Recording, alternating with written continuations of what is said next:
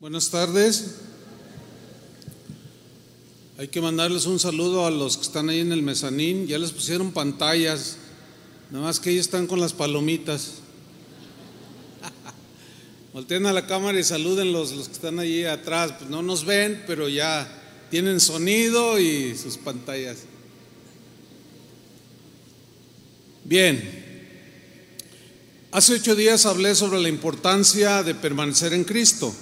Hoy vamos a hablar sobre la importancia de andar como Cristo. Y hay un texto base que tomamos, lo vamos a leer, primera de Juan, capítulo 2, versículo 6. Lo leo y usted me sigue. El que dice que permanece en él debe andar como él anduvo. Así es, el domingo pasado, 20 de febrero, hablamos sobre la importancia de permanecer en Cristo. Dijimos que el cristianismo no son simples palabras bonitas respecto a Dios o de Dios o al prójimo, palabras, frases que se quedan ahí en, flotando en el aire. No, no, no, no. El cristianismo, dijimos también que no son conceptos filosóficos, grandes pensamientos, tampoco son eh, eh, conceptos eh, teológicos que solamente pueden alcanzar los iluminados o los grandes teólogos. No, no, el cristianismo es, es vivible. ¿sí? El cristianismo es sencillo. El cristianismo que la Biblia enseña es aquel que nos lleva del conocimiento de Dios, de su palabra, que es muy importante, nos lleva a la práctica nos lleva y nos impulsa y nos anima y nos pues eh, desafía a que no solo oigamos, sino que también hagamos. Es cuando el cristianismo funciona.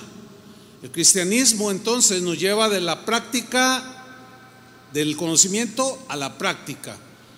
Y esto nos hace ser personas o creyentes coherentes, con lo que creemos, decimos y hacemos. De ahí la importancia de permanecer en Cristo, porque para poder andar en Cristo tenemos que permanecer constantemente en Cristo. Vamos de nuevo a nuestro texto que leímos al principio, 1 Juan 2.6, dice, el que dice que permanece en él debe no noten esa palabra, debe, es un deber, es una responsabilidad de todo aquel que dice que permanece en Cristo, que está en Cristo, yo soy cristiano, yo amo a Cristo, debe, es un deber, es una respuesta, es una responsabilidad, debe andar, andar como Él anduvo. Aquí el verbo que resalta es el verbo andar. Peripateo es la palabra griega que se traduce por andar y significa literalmente caminar, andar continuamente, es decir, es un verbo continuativo, reiterativo, algo que tiene que ser constante, constante. La palabra griega peripateo es una palabra eh, formada por dos, eh, una yuxtapuesta. Y la primera palabra es peri. Peri significa alrededor. Así como el periférico que tenemos, siempre es eh, gira alrededor, o es una, un círculo que rodea la ciudad, en este caso, ese es un periférico, o sea, de, tráfico que, que da alrededor. Entonces, cuando dice debe andar peripateo, habla de que un cristiano debe andar continuamente alrededor de las cosas que tienen que ver con Dios, de las cosas, de los asuntos que tienen que ver con Jesús. Un cristiano anda continuamente eh, alrededor de aquellas cosas que tienen que ver con la vida cristiana. Eso significa andar. Ahora, este texto, sin duda, que se refiere al comportamiento de un cristiano, porque andar habla de conducta, etcétera, involucra totalmente nuestra manera de conducirnos, de caminar constantemente en este mundo y ahí la responsabilidad. El que dice que permanece en él debe andar como él anduvo. Ahora bien, aquí surge una pregunta lógica. ¿Por qué es importante andar como Jesús anduvo? La respuesta es la siguiente. Porque es la manera, andar como Cristo anduvo, es la manera en que nosotros vamos a demostrar, o un cristiano demuestra, que verdaderamente es hijo de Dios. ¿Sí? Que verdaderamente somos seguidores de Jesús, somos discípulos de Él. Y que por eso, esa es la razón por la que nos llamamos cristianos, porque andamos con Él continuamente alrededor de todo lo que tiene que ver con Dios, su palabra, sus mandamientos, su accionar, etcétera. Es importante entonces porque muestra que somos congruentes. Creemos en la doctrina de Jesús, pero somos congruentes cuando andamos como Él anduvo. Surge otra pregunta, obvia. ¿Y cómo anduvo Jesús? Bueno, el apóstol Pedro, que fue uno de sus doce discípulos, él, junto con los demás, él no nació caminando con Cristo. Él no sabía caminar en la senda de Dios. Aunque tenía una religión, pero su vida era como la de cualquiera que dice que cree en Dios, pero no es congruente. No vive de acuerdo a lo que cree. Y en primera de Pedro, capítulo 2, versículo 21, Pedro escribió lo siguiente: Pues para esto fuisteis llamados esto aquí, para esto se refiere a las ocasiones en las que Cristo sufrió injustamente. En aquellas ocasiones en las que Jesús padeció por amor a nosotros. Entonces Pedro dice, pues para esto fuisteis llamados, porque también Cristo padeció, sufrió por nosotros y su nuevo mandamiento es que nos amemos los unos a los otros y que no hay mayor amor que este, que uno ponga su vida por sus amigos o por sus semejantes. Así como el samaritano de la parábola que Jesús narró. ¿La recuerda? Bien. Sigue Pedro aquí. Dejándonos ejemplo. aquí dice claramente Pedro Cristo Jesús nos dejó ejemplo de cómo debemos andar. Añade, dejándonos ejemplo para que sigáis, ¿qué? Sus pisadas. Es decir, donde Cristo pisó, ahí tenemos que nosotros pisar. Donde si Cristo caminó la senda del perdón, nosotros tenemos que poner nuestros pies en esas huellas que Él dejó. En la misericordia igual, en la senda de la bondad, en la senda del, ayudar al prójimo, en la senda de la generosidad. Todo lo que son las sendas de Dios. Una senda es un camino donde el creyente camina o debe caminar. Entonces Pedro dice, Jesús nos dejó ejemplo. Él está siendo testigo de todo lo que vio y dijo, yo aprendí de su ejemplo. Yo no era un buen ejemplo, pero Él me enseñó a caminar y sigo sus pisadas.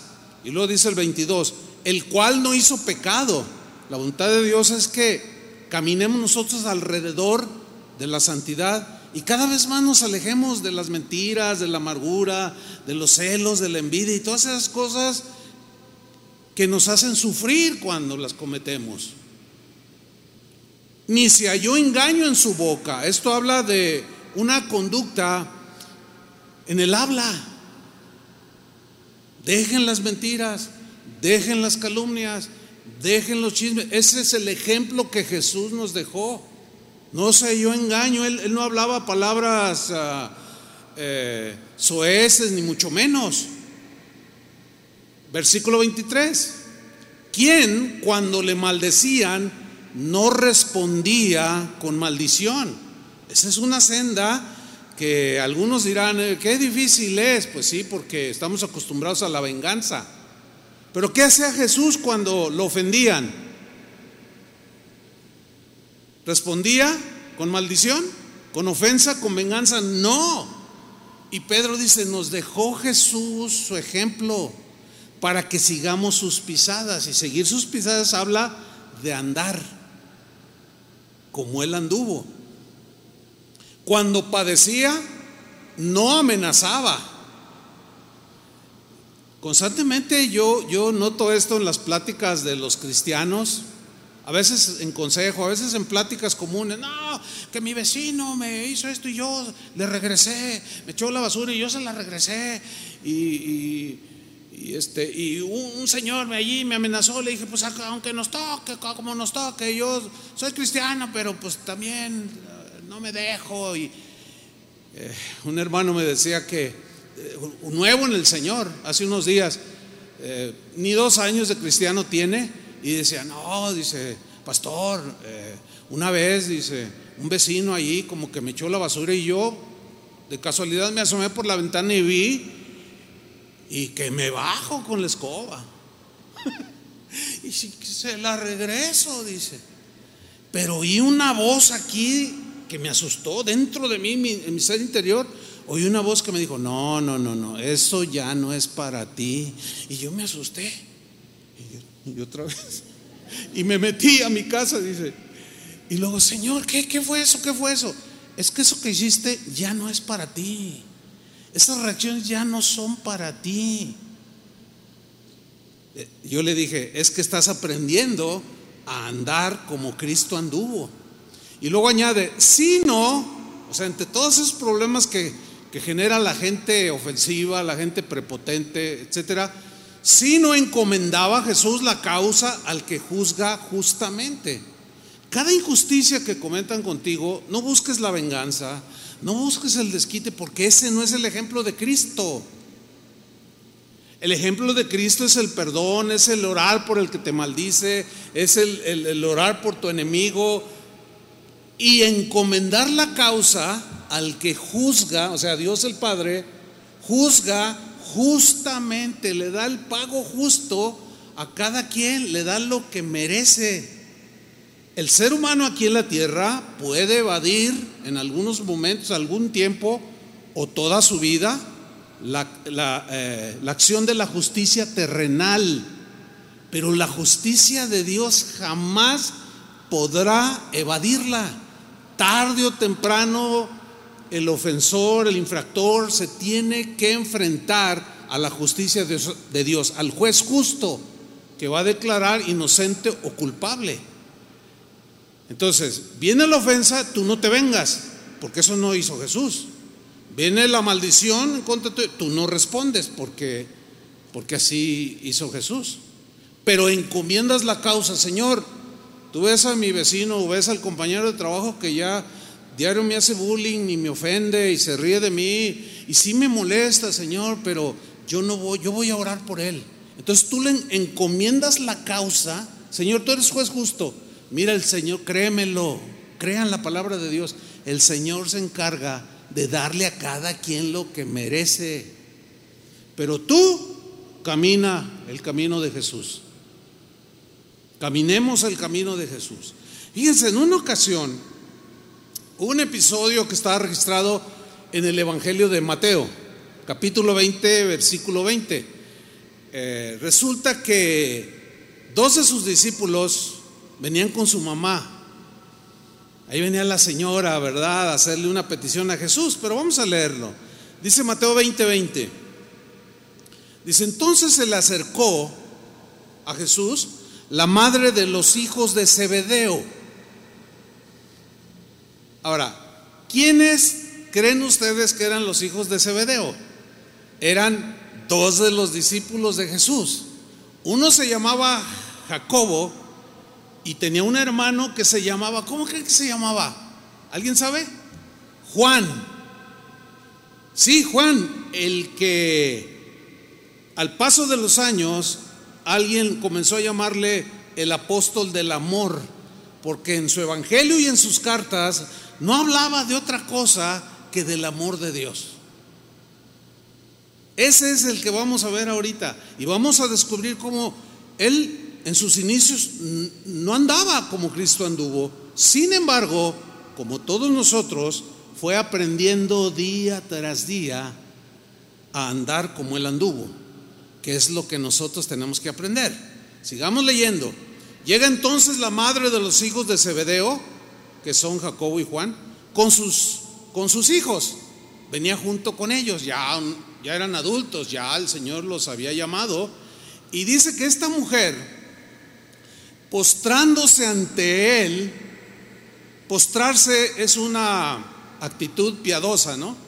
Así como, ay, mira qué señora tan espiritual, está reconociendo que Jesús pues es el Señor, ¿verdad? Es el Mesías y, se está postrando ante ella y todos los discípulos mirando aquello, aquella escena y uno que otro por ahí.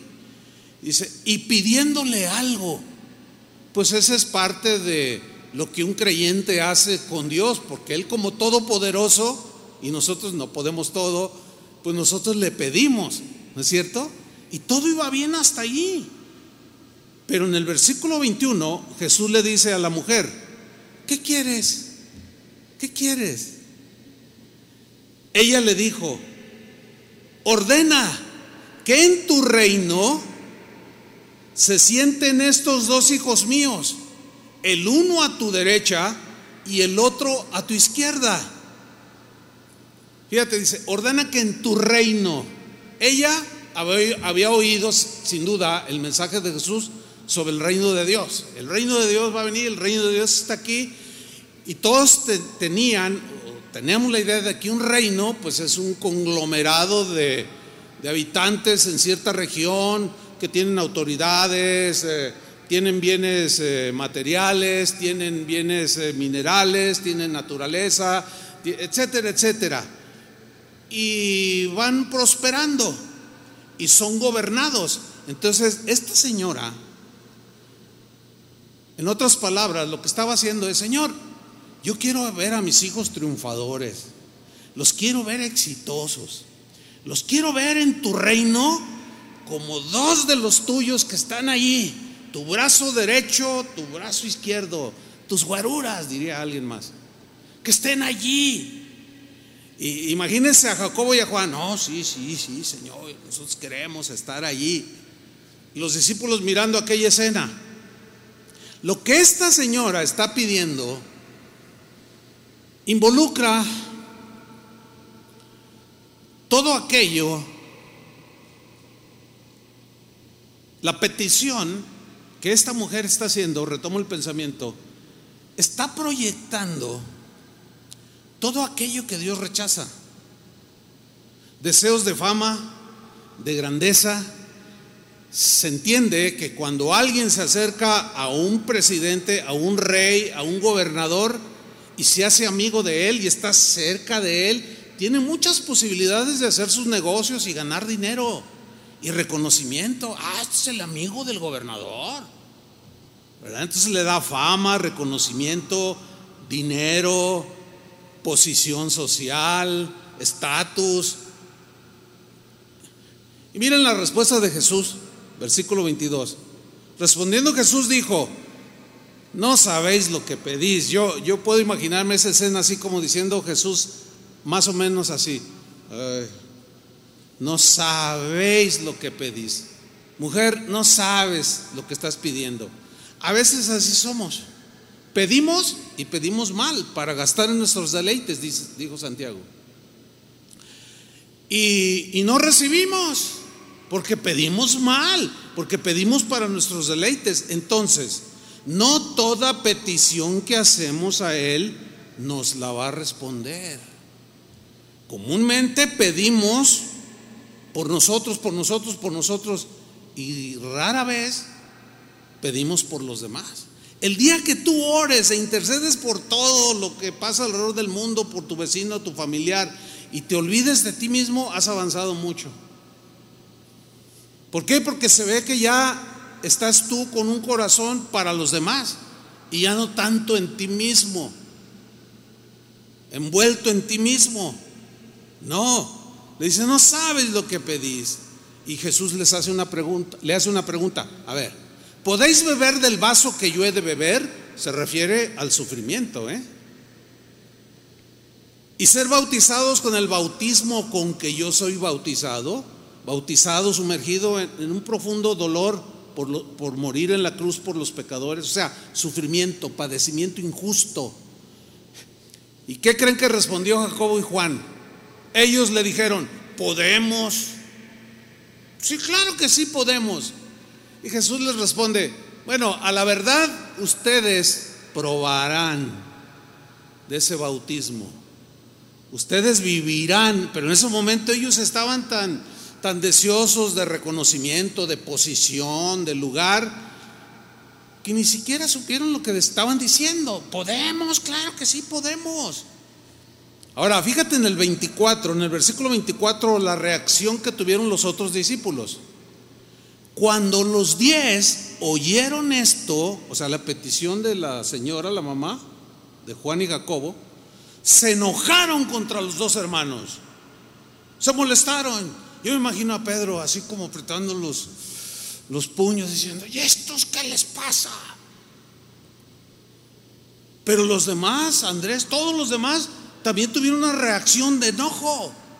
Ahora, ¿por qué piensan ustedes que se enojaron? ¿Saben por qué se enojaron? Porque se les adelantaron. Porque ellos querían exactamente lo mismo. Y yo creo que la mamá de ellos, de ambos, lo, lo, discernió, dijo, no, no, no, vete, yo, yo, yo, yo, vengan, vengan, vengan, vamos, vamos con él. Yo le hago la petición. Y dije, ay, mira la mamá de, Juan y Jacobo, ay, una señora piadosa se postró y le pide, pero cuando oyen la petición, como, ey, ey, ey, ¿qué, qué, qué, qué, Y Pedro empezó así, y los demás apóstoles, como, ¿qué, qué, qué le pasa? No, yo soy el que tiene que estar allí. Y se enojaron. Mira, cuando te enoje el hecho de que alguien lo pongan por encima de ti, tienes un problema. Se quedaron muy serios. Pues claro, ni modo que aplaudieran, ¿verdad? Yo entiendo eso. Porque nosotros tenemos la actitud, esa es la, actitud humana, como la de la mamá de, de ambos apóstoles. O sea, desean para sus hijos lo mejor, pero no le importaba la manera de lograrlo. Y aquí yo hago un llamado a las mamás. ¿Cuántos son mamás? No enseñen así a sus hijos.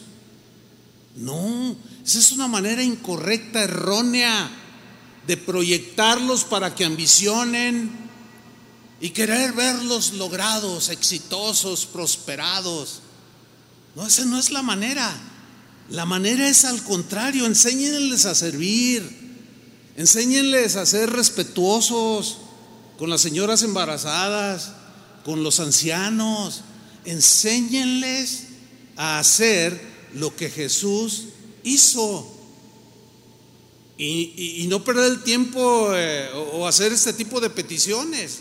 Entonces ellos se enojan entre todos y esa fue una gran lección para ellos, porque es obvio que, Jesús no le respondió esa, esa oración. Ahora, en Lucas capítulo 9, versículo 49, hay algo bien interesante. Vemos cómo ellos están aprendiendo a andar con Jesús, porque no nacemos así. Veamos este pasaje, Lucas 9, 49. Mire lo que, lo, lo que hizo otra vez Juan.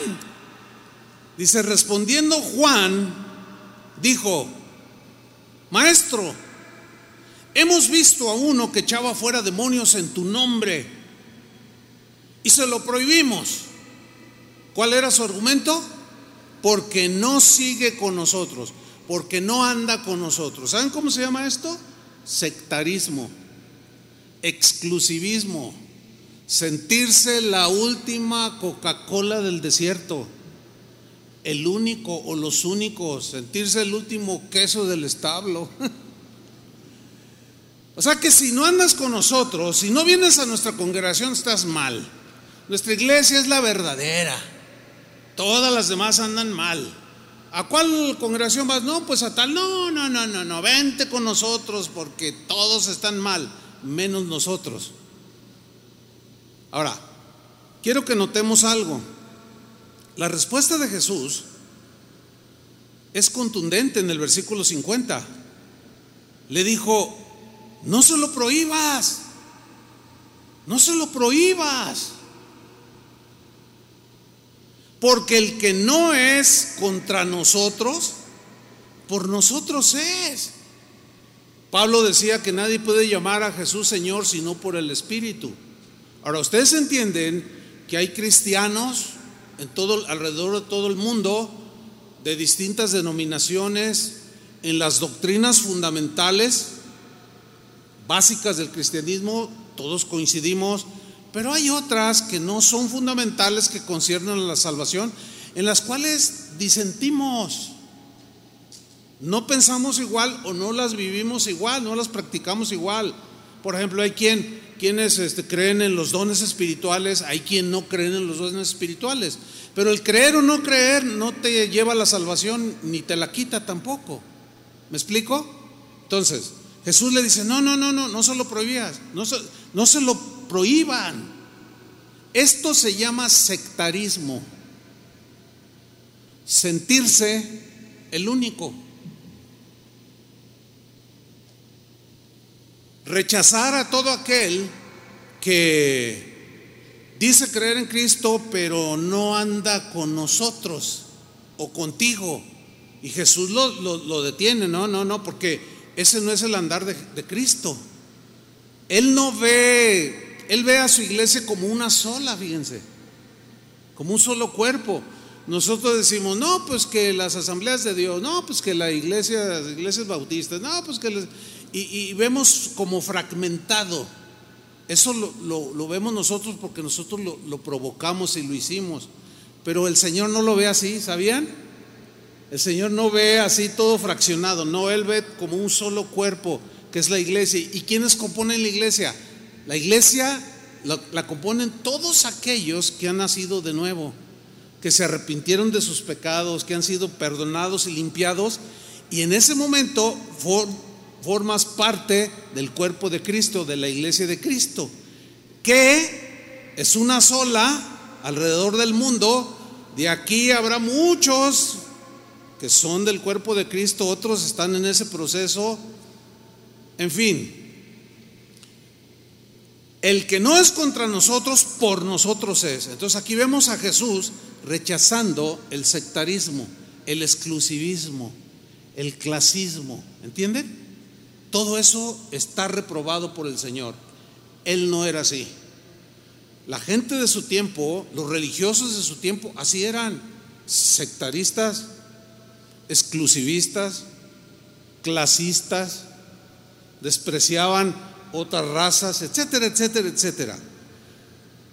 Vamos al versículo 51, porque ahí no termina la historia.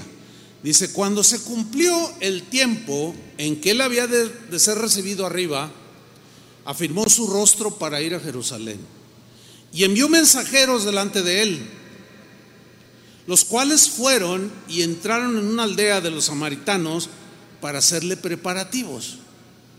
Acuérdense que samaritanos y judíos no se trataban entre sí, había pleito religioso, porque no andan con nosotros. Y todo aquello que genera pleito debe ser rechazado. Ayer en la reunión sabatina se me acercó un, hombre, un hermano, me dijo, pastor, fíjese que tengo un amigo que le estoy compartiendo. Dice, bueno, él es de la religión mayoritaria aquí en el país, y me dijo, yo quiero hablar con tu pastor. Y él me pregunta, ¿usted hablaría con él? Le digo, sí. Claro, por supuesto. Le dije, siempre y cuando no venga a pelear. Porque yo no me voy a pelear. Porque si él viene a querer agredir y quiere venir a imponerse y a gritar y a enojarse, yo no, yo no, así no. Pero si él viene con el deseo de aprender, podemos dialogar y, ventilar las diferencias que podamos tener, pero con respeto. Y se quedó, no, es que es bien enojón. Se pone mal cuando yo le comparto y le digo que solo hay un mediador entre Dios y los hombres, Jesucristo. ¡Ah! Se pone mal. Le digo, bueno, adviértele que si hablamos, yo estoy dispuesto, siempre y cuando no venga a pelear, porque si él empieza, yo con permisos y lo dejo ahí. ¿Por qué? Porque pues eso es lo que Jesús enseñó. ¿Sí? Ahora, sigamos leyendo. Dice que envió allí a una aldea de samaritanos para que hicieran los preparativos. Versículo 53. Mas no le recibieron. O sea, tenían pleito con los judíos. Dijeron, Jesús, el que se dice el Mesías, Uf, y empezaron a decir todo tipo de ofensas, de descalificaciones, de agresiones verbales contra Jesús y los discípulos. Fueron muy hostiles con los enviados y hostiles con Jesús. No le recibieron porque su aspecto era como de ir a Jerusalén, así como diciendo, no, nomás nos quiere agarrar de paso, quiere provisiones todo, pero aquí ni un judío entra y menos ese Mesías, y ustedes menos.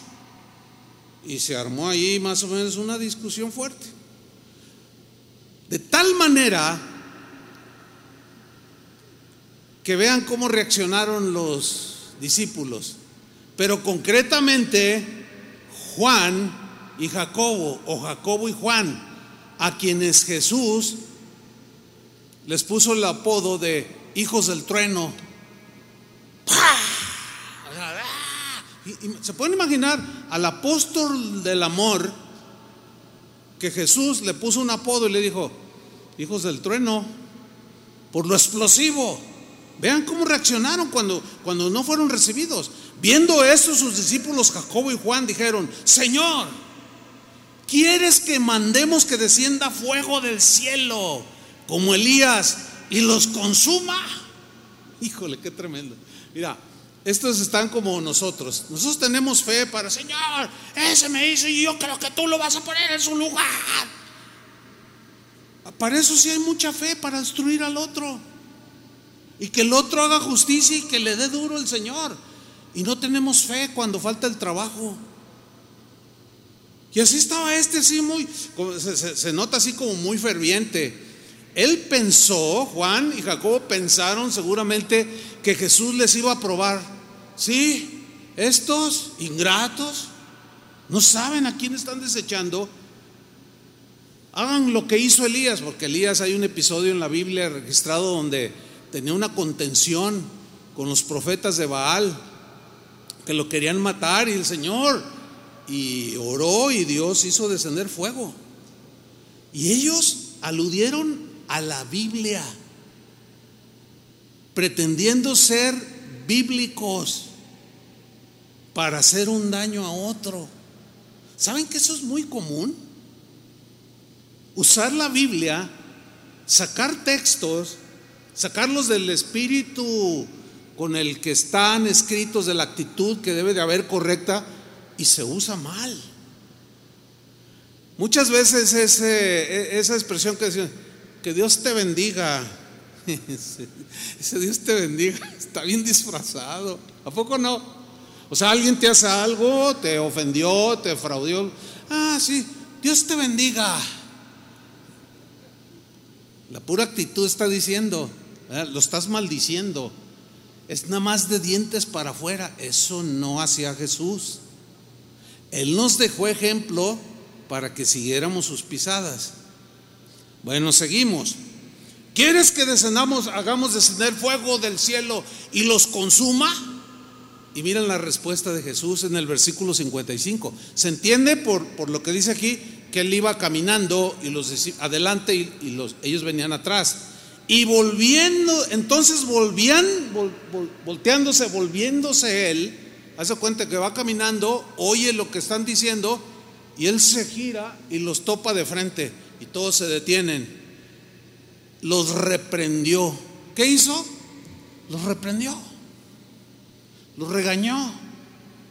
Como dicen en Sudamérica, los retó. ellos le dan el significado de los regañó. No aprobó lo que ellos estaban haciendo o queriendo hacer y los reprende. Este verbo reprender es algo enfático, con, con, rostro serio de parte de Jesús, y los reprende, les llama la atención. No hace mucho estaba platicando con, con alguien, ¿no? Y me dice, oiga, pastor, fíjese que, que hice esto, y ah, pero se lo merecía y que no sé qué. ¿Usted qué opina de lo que hice? Entonces yo me quedé así y le dije, no, pues muy mal. ¿Usted cree? Le digo, sí, porque eso no es lo que Jesús hacía. Eso no es lo que Jesús respondía. No, pero es que... Y empezó a quererse justificar. A ver, a ver, ¿qué me puede decir? Cuando me dijo eso, los versículos empezaron a fluir y le, y le empecé a compartir. Y le empecé a decir, dice, ay pastor, usted siempre regañando. Le digo, no, no, y dale gracias a Dios que no es Jesús en persona. Porque te hubiera puesto una reprendida por todo lo que hiciste, así como aquí.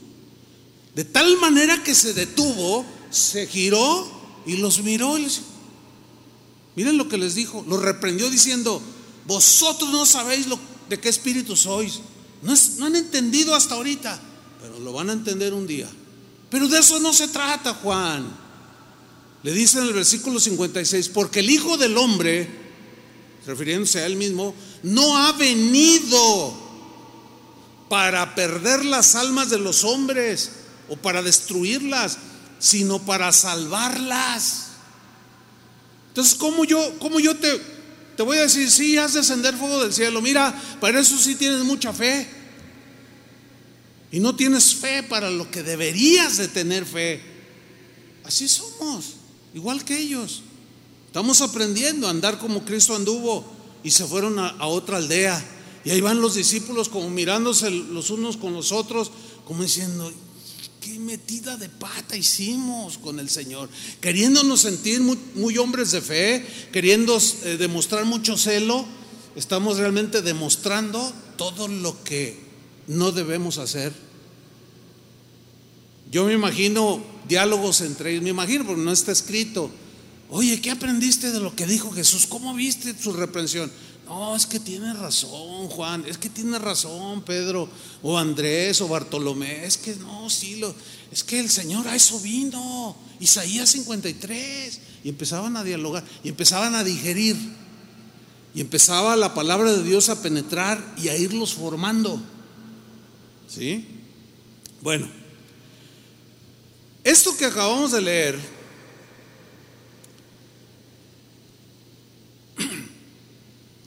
va ligado cronológicamente a lo que vamos a seguir estudiando.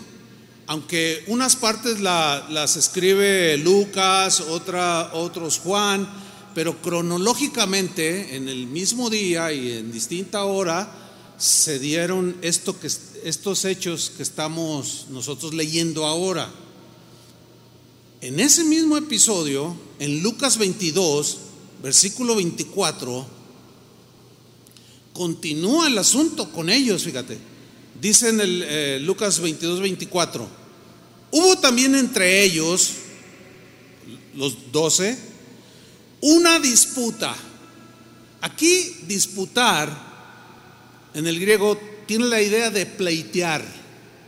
Cuando pleiteas con la gente y hablas, hay palabras de más, ¿sí o no? Y no seas tonto, tú eres el tonto, y que no, y que te voy a, yo también. Entonces hay una discusión, no, tú estás mal, yo soy el que estoy bien, no, tú estás loco. Y hay una disputa, un pleito muy desagradable. ¿Han visto gente discutir?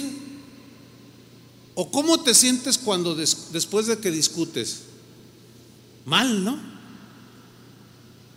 La gente de hoy, de estos últimos días que estamos viviendo, agrede a todo el mundo en la calle. discuten, se pelean, y tú ves aquello y es muy desagradable. ¿A poco no? Bueno, imagínense a los discípulos de Jesús, a los que Él escogió. Si tú tuvieras que escoger a 12 socios para tu empresa, ¿los escogerías a ellos? No, yo no. No, imagínense, uno va a querer fundirme, el otro partirme en dos. Pero Jesús sí lo hizo, porque su labor de transformación es muy diferente. Él vino a darnos vida y a transformarnos para vivir diferente, para finalmente un día irnos a la eternidad con Él. ¿Cuántos están esperando eso? Bueno, mientras hay que seguir aprendiendo a andar como Cristo anduvo, permaneciendo en Él. Sigo leyendo. Hubo una disputa. ¿De qué se trataba la disputa? Sobre quién de ellos sería el mayor. ¿Se pueden imaginar a, Pedro diciendo, oigan, yo voy a ser el jefe de todos, ¿eh? yo voy a ser el líder? Y luego Juan, no, ¿y por qué tú? Si yo me recuesto en el pecho de Jesús, ¿y eso qué? No, pues es que soy bien amigo de Jesús. No, no, no, tú querías fulminar a los otros, ¿ya se te olvidó? Y empezaron a discutir. No, tú líder, no, no, no, no. Pues ni la primaria terminaste. Y luego, no, tú cállate, tú hasta pescado hueles, le dicen a Pedro. Y luego él, ¿de veras? Sí, hueles horrible.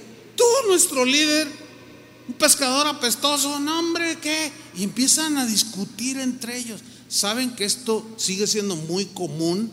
No solo entre la gente del mundo, desgraciadamente, entre los cristianos, pero la razón es porque Dios nos está formando y quiere que nos despojemos de todas esas cosas. Todo el mundo quiere salir en la foto, quiere ser el principal, quiere acercarse al gobernador y a veces tomarse un selfie y luego lo ponen en Facebook, dicen, el gobernador es mi amigo. Ay, qué mentirosos son. Nomás porque se tomó una foto y es su amigo. No, lo que pasa es que eh, hay algo en nosotros, los seres humanos, queremos aparecer allí, queremos sentirnos importantes. Y ahí estaban peleándose de quién sería el mayor. Versículo 25. Pero él les dijo, inmediatamente Jesús los enseña pacientemente, los va formando.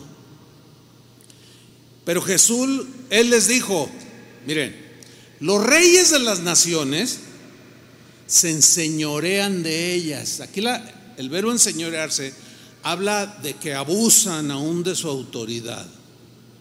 ¿Quién de nosotros no conoce un presidente abusivo que hayamos tenido aquí en México? Un gobernador que hace lo que le da su gana. Políticos, gente importante, empresarios eh, famosos y reconocidos y multimillonarios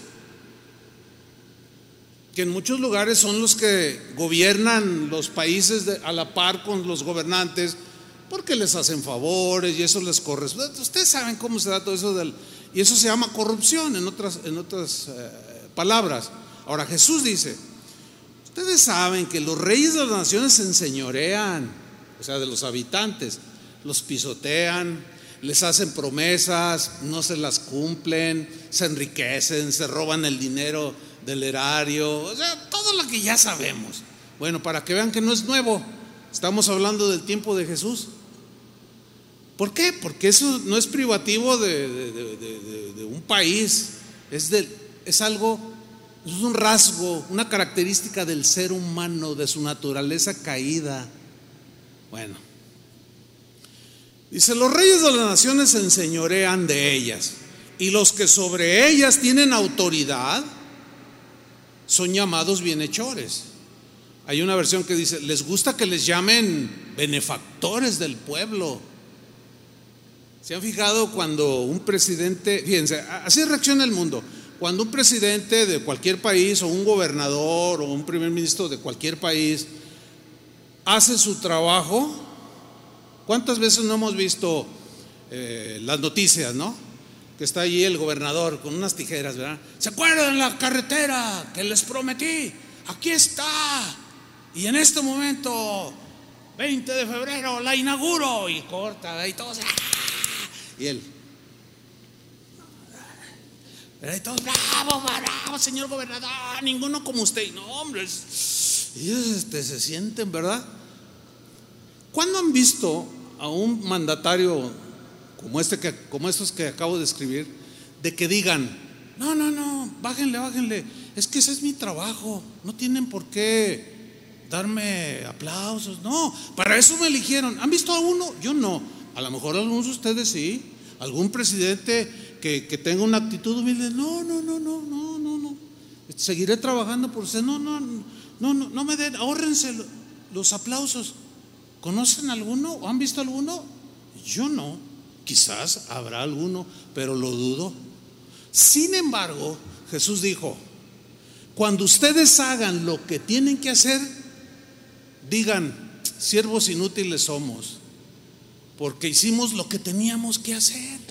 O sea, en ningún momento Jesús dice, no, pues, este, cuando hagas las cosas de Dios, me sigas y yo te bendiga, no te exaltes.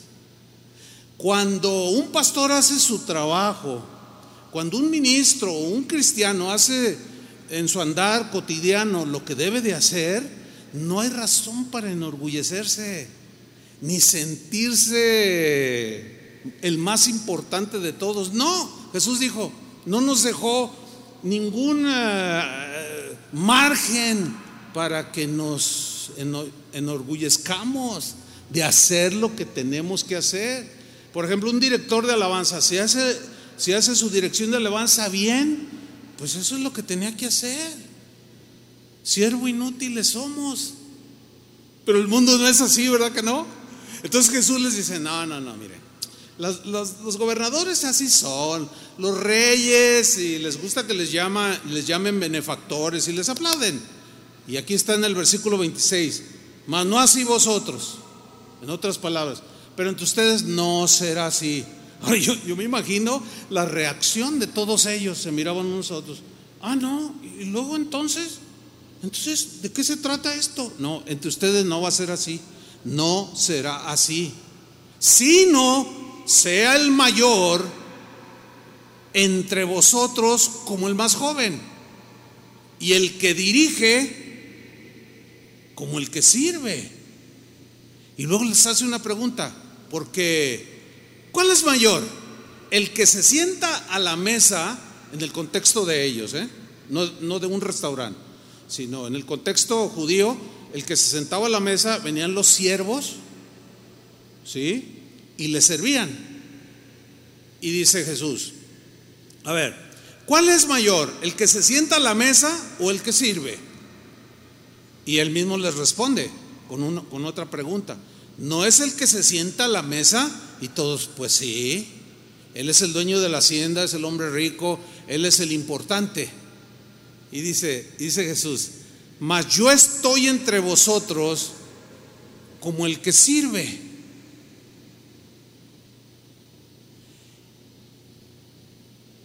Luego, en, Juan capítulo 13, cronológicamente hablando, aunque son en distintos evangelios, pero según los eruditos, los entendidos, dicen que sucedió en un mismo episodio. Todo esto que estamos leyendo sucedió un día antes de que Jesús fuera crucificado, cuando celebraron la Pascua. Todos estos diálogos, todas estas disputas, porque él le hablaba de que ya se iba a ir, que lo iban a matar, que lo iban a crucificar y empezaban a, discutir, no, pues yo voy a ser el jefe, etcétera, etcétera. Ahora, vamos a Juan capítulo 13, versículo 4, donde registra lo que siguió después de esta, de esta disputa entre ellos de quién sería el, el líder, el mayor, el más importante. Dice Juan 13, 4, se levantó de la cena allí donde estaban celebrando la Pascua, y se quitó su manto, lo puso por ahí, tomó una toalla, se la ciñó, generalmente lo hacían aquí en el brazo, ¿sí? Versículo 5, todos viendo, ¿qué está haciendo? Luego puso agua en un lebrillo o en una palangana y puso agua. Y de pronto pues todos estaban allí alrededor de la mesa. La posición en la que ellos estaban no es como la que nosotros usamos, ¿no? Ellos se sentaban en una mesa que era como una U, pero en el suelo, recargándose. ¿sí? No, no había sillas como las de nosotros. Entonces los pies quedaban ahí a la mano. Entonces Jesús dice que se entiende que se inclina y ¿qué hizo? Comenzó a lavar los pies de los discípulos y a enjugarlos con la toalla con que estaba ceñido. O sea, les lavaba los pies y luego se los secaba con, con la toalla. La humildad de Jesús que estaba mostrando en ese momento estaba contrastando con la actitud de ambición y de poder, deseos de autoridad, de ser el mandón, de ser el más importante que estaban teniendo los discípulos.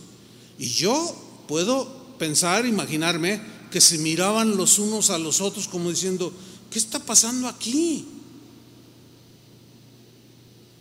Ellos estaban peleando por quién es el más grande y el más grande les estaba lavando los pies. Déjenme contarles algo muy desagradable, es para mí, pero, pero viene al caso. Una vez iba a haber una reunión masiva en la ciudad y hicieron una convocación a todos los pastores de la ciudad. Y yo asistí. Y pues queremos hacer esto a nivel ciudad para evangelizar y todos asentimos y adelante. Y nos dicen, pero necesitamos el apoyo de todos. Sí, ¿cómo no? Entonces tenemos que hacer comisiones de evangelismo, de todo, de finanzas, de, alabanza, todo, todo, todo, todo, lo que involucra una campaña, les llaman algunos. Bueno, y empezaron a repartirlas. Entonces, cuando ya estaban terminando las comisiones o el trabajo para servir en, en esa campaña, se levanta un pastor y su actitud, su actitud era más o menos así levantó la barbilla, levantando la barbilla y las manos así. ¿Sabe que cuando alguien, cuando usted ve a alguien así, es un hombre orgulloso?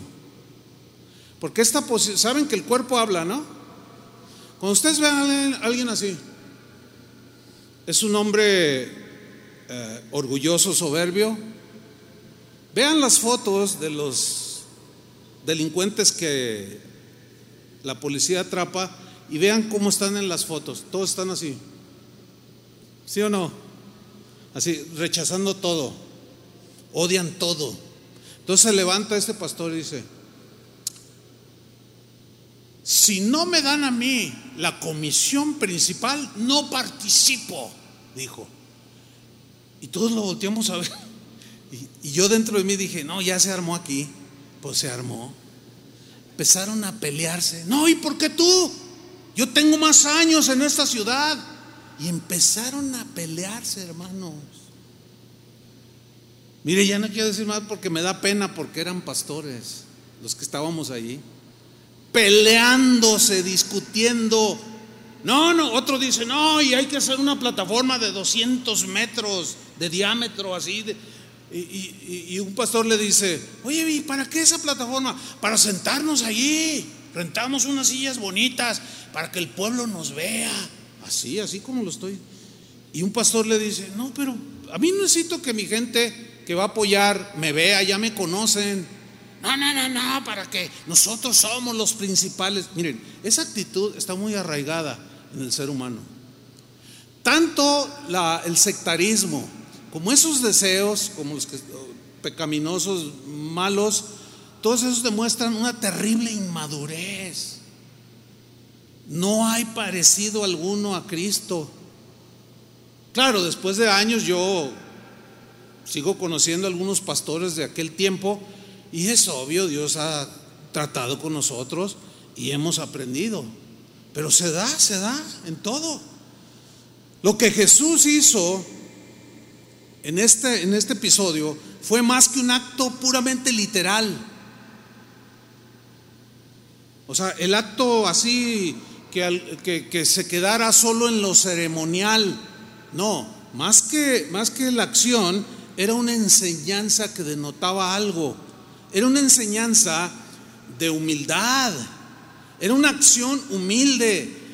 Jesús les está enseñando a sus discípulos a servir a los demás con una actitud amorosa, paciente, de servicio, ya no viéndonos a nosotros mismos. Esa era la actitud de Jesús. Algunos la han tomado como una enseñanza literal de Jesús. Eh, ahora, sean observadores, ahora que viene Semana Santa, hay denominaciones cristianas que literalmente ponen a 12 personas, a veces agarran gente de la calle. Estoy hablando de, todas las denominaciones cristianas. Y a ver, venga usted, mire, queremos hacer un acto de Jesús. Ese, ¿Permite usted que le lavemos los... Ah, sí, cómo no. Y agarran gente, a veces vagabundos. Entonces ya ahí el pastor, usted, usted se va a dar cuenta, fotografías y todo que están ahí, un pastor, un cardenal, etcétera, lavándole los pies a la gente. Sí saben de lo que estoy hablando, ¿no? Pero, pero me temo que no todos seguramente, pero muchos de ellos lo dejan en la pura ceremonia, porque no oran por los pobres, menos les ayudan, no oran por el enfermo, no les ayudan a solventar sus problemas matrimoniales, o sea, no los pastorean, se pastorean a sí mismos, no cuidan de ellos, no son pastores genuinos. ¿Por qué? Porque así como los fariseos amaban los primeros lugares en la sinagoga, Jesús una vez les dijo, no, no, no, mira, en una de sus parábolas, este, les dijo, no, mira, cuando les inviten, o de sus enseñanzas, cuando les inviten a una cena, no quieran sentarse en las primeras mesas, porque no, no sea que después venga el,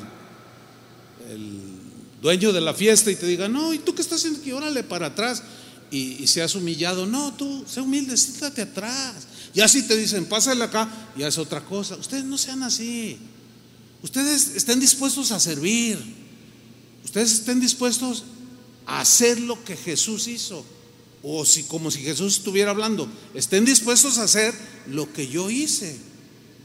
Continúo. En el versículo 6 entonces le toca el turno a, Pedro para que Jesús le lave los pies. Y Pedro le dice, Señor, ¿tú me lavas los pies? Esta pregunta es de rechazo, ¿eh? No, ¿tú me lavas los pies? ¿Cómo? Como si Pedro le dijera a Jesús, ¿cómo alguien tan grande como tú, Jesús, haces esto conmigo, que soy un pecador tan indigno? parece como que la pregunta es humilde, pero no, no, tiene nada de humildad. ¿Por qué? Por lo, que siguió a continuación. Es como si Pedro eh, hubiera dicho esas palabras, pero en realidad Jesús les está, les está dando una enseñanza tremenda. Porque ver a Jesús haciendo esto con pecadores indignos golpea el orgullo. O sea, cómo el creador del universo se inclinó y lavó los pies sucios de sus discípulos, porque en aquel tiempo usaban sandalias y no estaban pavimentados los caminos. Entonces los pies estaban sucios y era una costumbre de aquellos tiempos de la hospitalidad, de que si tú llegabas a una casa, el dueño de, la casa, si era un hombre acaudalado o de buena posición, llamara al más sencillo de sus esclavos, lávale los pies. O era una cortesía, una costumbre de ese tiempo. Entonces, cuando ellos ven que Jesús está haciendo todo eso que ellos conocían, reaccionan de diferente manera. ¿Sí? Esto pues escapa al entendimiento de los soberbios. No, el soberbio, el ambicioso, desea ser el más importante, el desea ser el exitoso, desea ser el que sale en la foto, el que es famoso, desea que le aplaudan, todo lo que la carne quiere. Y Jesús le dice en el versículo 7, le dijo, mira Pedro, lo que yo hago, o sea, lavarle los pies, tú no lo comprendes ahora, en este momento. No lo entiendes, porque te está rebotando en tu mente carnal, en tu actitud soberbia de querer ser el mejor, de querer ser el más importante y te sientes agredido, pero un día lo vas a entender. Le dice, tú no lo comprendes ahora, más lo entenderás después. Bueno, en ese momento los apóstoles no entendieron esta enseñanza. ¿Por qué? Porque estaban llenos de ambiciones terrenales y de actitudes soberbias. Pasaron los años. ¿Se acuerdan aquella encomienda de Jesús? Id y hacer discípulos a todas las naciones, enseñándoles todo lo que yo les he enseñado a ustedes. Y está incluido todo esto. Entonces cuando los discípulos ya digerieron todo eso y comenzaron a andar las pisadas de Jesús, por eso Pedro escribió, ejemplo nos dejó el Señor para que sigamos sus pisadas. Y después en, la primera carta de Pedro capítulo 5, allí ya habla, tengan un espíritu humilde, sométanse, los pastores, les da instrucciones a los pastores y les dice, no, no maltraten al rebaño, no los pisoteen, no se enseñoríen de ellos. Trátenlos bien, pastoreenlos. No, no, no, no los cuiden o no los pastoreen por ganancia deshonesta o por dinero. Dice, a los jóvenes, los jóvenes, respeten a sus líderes, respeten a los pastores, sean humildes unos a otros. Ah, está hablando otro Pedro, totalmente desconocido, alguien que ya había aprendido a andar como Jesús y estaba discipulando. 1 Pedro 5.1, tengo algo que decirles a sus ancianos líderes, versión lenguaje sencillo. Yo mismo soy un anciano, un obispo, un pastor. Soy testigo de los sufrimientos de Cristo y compartiré la gloria que nos será revelada. Les ruego, les habla a los pastores, que cuiden del rebaño de Dios que ha sido puesto bajo su responsabilidad y no lo hagan por obligación, sino de buena voluntad, como Dios quiere. Háganlo con entusiasmo y no por ganar dinero. No sean crueles con los que están a cargo de ustedes, o sea, ustedes las ovejas, no, más bien sean un buen ejemplo para ellos. Así cuando venga nuestro gran pastor, recibirán una corona gloriosa que nunca perderá su valor. También tengo algo que decirle a los jóvenes. Miren, los jóvenes si en algo se distinguen o algo distingue cuando uno está joven que nos distinguía a los que ya no estamos tanto, es que el joven, todo aquel que representa autoridad, es una tendencia a no respetar. Y les da una instrucción a los jóvenes cristianos, fíjate lo que les dice. También tengo algo que decirles a los jóvenes. Acepten la autoridad de los ancianos líderes. Aquí anciano se refiere a pastores, porque es, es como un eufemismo, una palabra que describe la madurez que un anciano canoso tiene, este lo tiene en las cosas espirituales. Dice, acepten la autoridad, vístanse todos ustedes jóvenes de humildad, Sírvanse unos a otros, porque Dios está contra los orgullosos, pero da su generoso amor a los humildes. Ya ven que, eh, como dije hace un momento, algo que distingue a los jóvenes es su rebeldía. Nada más acordemos cuando éramos jóvenes. Veíamos un policía y siempre así como, eh, un agente de tránsito. Eh, los jóvenes son los que se caracterizan por rebelarse a sus padres y se ponen al tú por tú. Sigue siendo lo mismo. Y aún en la iglesia. Yo sé que, mire, aquí hay un montón de jóvenes. Yo paso y los saludo. Pero yo sé que dicen, eh", cuando me doy la vuelta, eh", yo lo sé, pero yo no, yo no me ofendo de verdad. A veces siente uno fellito, ¿no? Pero dice, pero luego la instrucción es, bueno, pero aguántalos, aguántalos. Porque yo sé que dicen cosas. Ay, este viejito el pastor. Nosotros necesitamos algo más, más dinámico, más juvenil aquí en la iglesia. Y luego se mete un joven y los hace hasta pararse de cabeza. Y pues no es así las cosas. Entonces rechazan la autoridad. Y, y, y Pedro dice, miren, yo fui joven. Me tocó hacerlo. Y ahora yo les aconsejo, les ruego No lo hagan. Respeten a sus líderes, respeten a sus pastores, respeten a todo el mundo, sean humildes, o sea, sean como Cristo.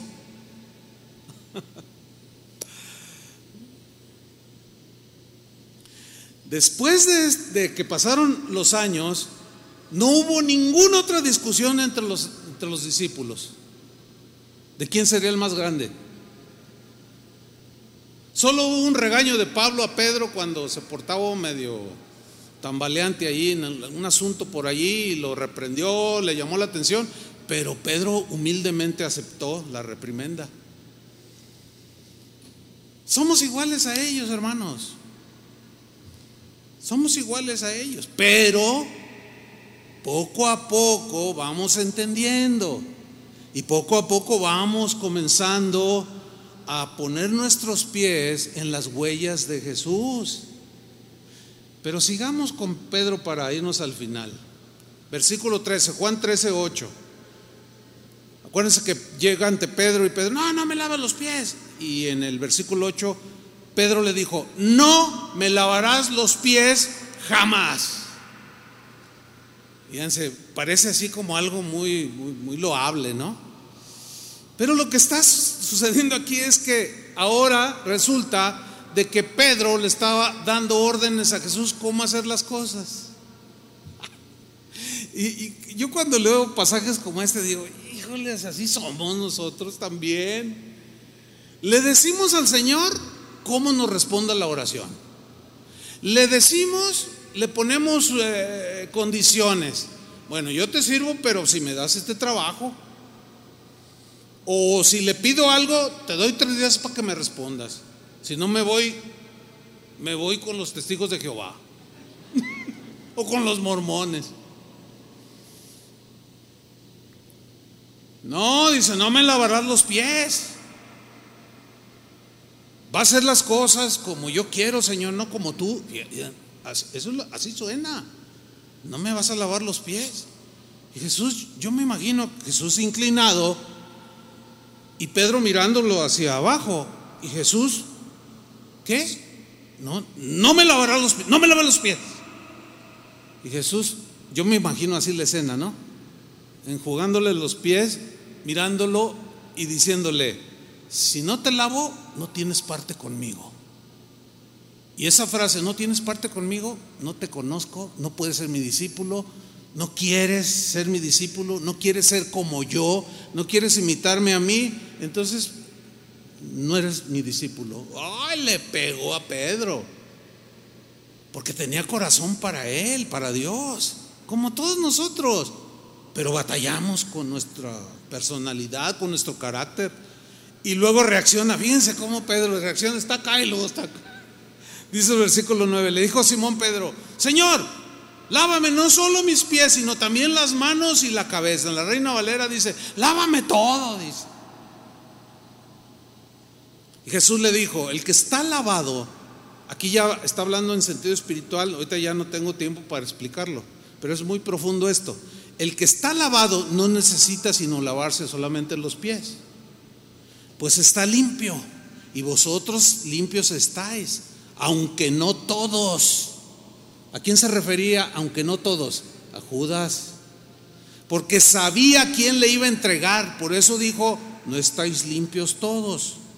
No porque él no quisiera limpiarlos, sino porque no se dejó. Versículo 12. Así que después que les hubo lavado los pies, fíjate, tomó su manto, se levantó, tomó su manto, se lo volvió a ceñir, volvió a la mesa y, los mira a todos y les hace una pregunta. ¿Sabéis lo que os he hecho? Y los mira a todos. Tú, Juan, hijo del trueno, Jacobo, Pedro, ¿entienden? ¿Entienden lo que yo acabo de hacer? Les dice en el versículo 13, vosotros me llamáis maestro y señor, y decís bien porque lo soy. Pues si yo, el Señor y el Maestro, he lavado vuestros pies, vosotros también debéis lavaros los pies los unos a los otros, Pero no, no el asunto no es literal, es de servicio, es de ver por el otro, aún es de que en alguna ocasión te quites el pan de tu boca y se lo des a otro. Un día llegué a un semáforo, estaba un auto enfrente de mí y venía una familia. Y estaba en la esquina una familia. Se miraba que eran indígenas. Era el esposo, la esposa y dos, dos niñitos, un niñito y una niñita, chiquitos. Y bueno, yo estoy ahí y veo en la esquina, pero estoy viendo al frente y veo que la mamá saca la lonchera como para repartirles a sus hijitos para que fueran comiendo, o sea, a lo mejor los llevaba a la escuela, no sé. Pero luego el, el, papá que iba manejando volteó así y algo les dijo, yo viendo todo, y agarró la bolsa, la cerró y le, le, tenga, tenga. Y la señora, no, pero se, se, dio cuenta la señora y el señor que era el, de, el pan de ellos. No, no, no, no, agárrelo por favor, tenga, tenga. Y el otro no se atrevía. Dice, no, por favor. Fíjate, yo dije, wow. O sea, se quitó del pan. Les estaba dando una lección a sus hijos. Impresionante. Eso es lo que Jesús les está enseñando aquí. ¿Saben lo que les he hecho? Yo soy el maestro. Ustedes dicen que soy el maestro, lo soy. Y soy el Señor. Así háganlo ustedes, entre ustedes. Y luego dice el versículo 15, Señor cerrando así con broche de oro, porque ejemplo os he dado. Yo mismo, el Señor, lo he hecho. Ejemplo les he dado para que como yo os he hecho, no solo conocimientos, sino hechos, vosotros también qué? Verbo hacer, hagáis. De cierto, de cierto os digo, el siervo no es mayor que su Señor. O sea, ustedes no son mayores que yo.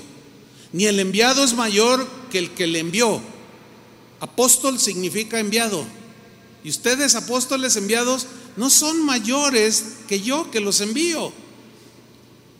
Si sabéis estas cosas, versículo 17, fíjate, saber es conocer, conocimiento. Si sabéis estas cosas, bienaventurados, dichosos, felices, formados, andarán como yo. Bienaventurados seréis si las hiciereis, si pisares en mi ejemplo que yo les he dado. Denle un aplauso al Señor. Amén.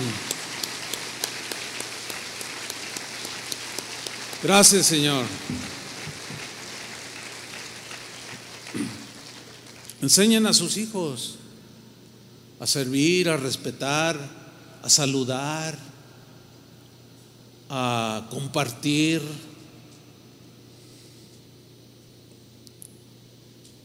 Pero con el ejemplo. Caminemos en las pisadas de Jesús. Es como un guía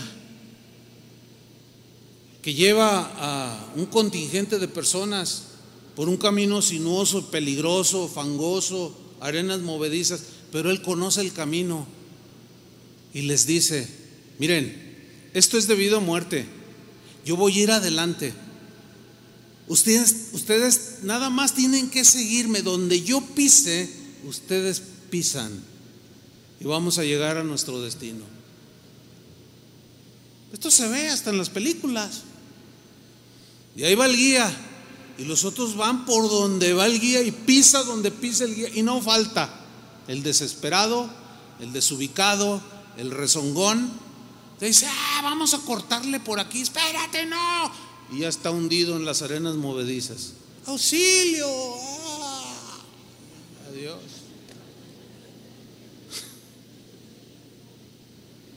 Que no nos pase eso, hermanos. No hay pierde. El destino está seguro. Pero sigamos las huellas de Jesús. Amén. Pónganse de pie. La importancia de andar como Cristo anduvo. Padre, te damos muchas gracias por tu palabra. hermosa, bonita, preciosa, pero no quedemos que se quede en un mensaje hermoso, bonito, que ay, sentimos en nuestro ser interior el alimento. Esto es bueno, es importante, pero ahí no queda todo. Ahora hay que hacer lo que Jesús mismo dijo, bienaventurados. Si sabéis estas cosas, bienaventurados sois si las hiciese. Con tus manos al cielo, dile, Señor, de verdad yo quiero parecerme a ti. Quiero andar continuamente alrededor de todo aquello que tiene que ver contigo, con la vida cristiana, con la santidad. Y cada vez, hermanos, que estemos en una situación determinada, detente y pregúntate, ¿qué haría Jesús en mi lugar? ¿Qué haría Jesús en mi lugar? Por ejemplo, alguien te ofende, te defrauda, algo, algo te sucede. No te precipites, sino pregúntate. Ese es, un principio que, que yo he albergado en mi corazón por años y lo pongo en práctica. Porque a veces uno quiere reaccionar mal. Y yo me, detengo, deténgase y diga, Señor, ¿qué harías tú en mi lugar? Y tenlo por seguro que el Señor te responde.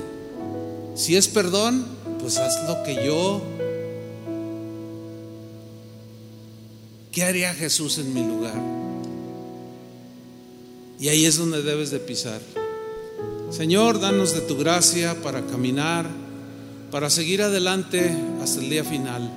Reconocemos que nos falta mucho para ser como tú y por eso queremos dar paso a paso, así como un bebé que va caminando pasito a pasito hasta que sus pies se van afirmando y se sostiene en los brazos de su padre, de su madre. Así nosotros, Señor, poco a poco vamos caminando. Llega un momento en que ya estamos sólidos, firmes y damos pasos firmes y sólidos sobre los pasos de Jesús. Señor, muchas gracias por tu palabra.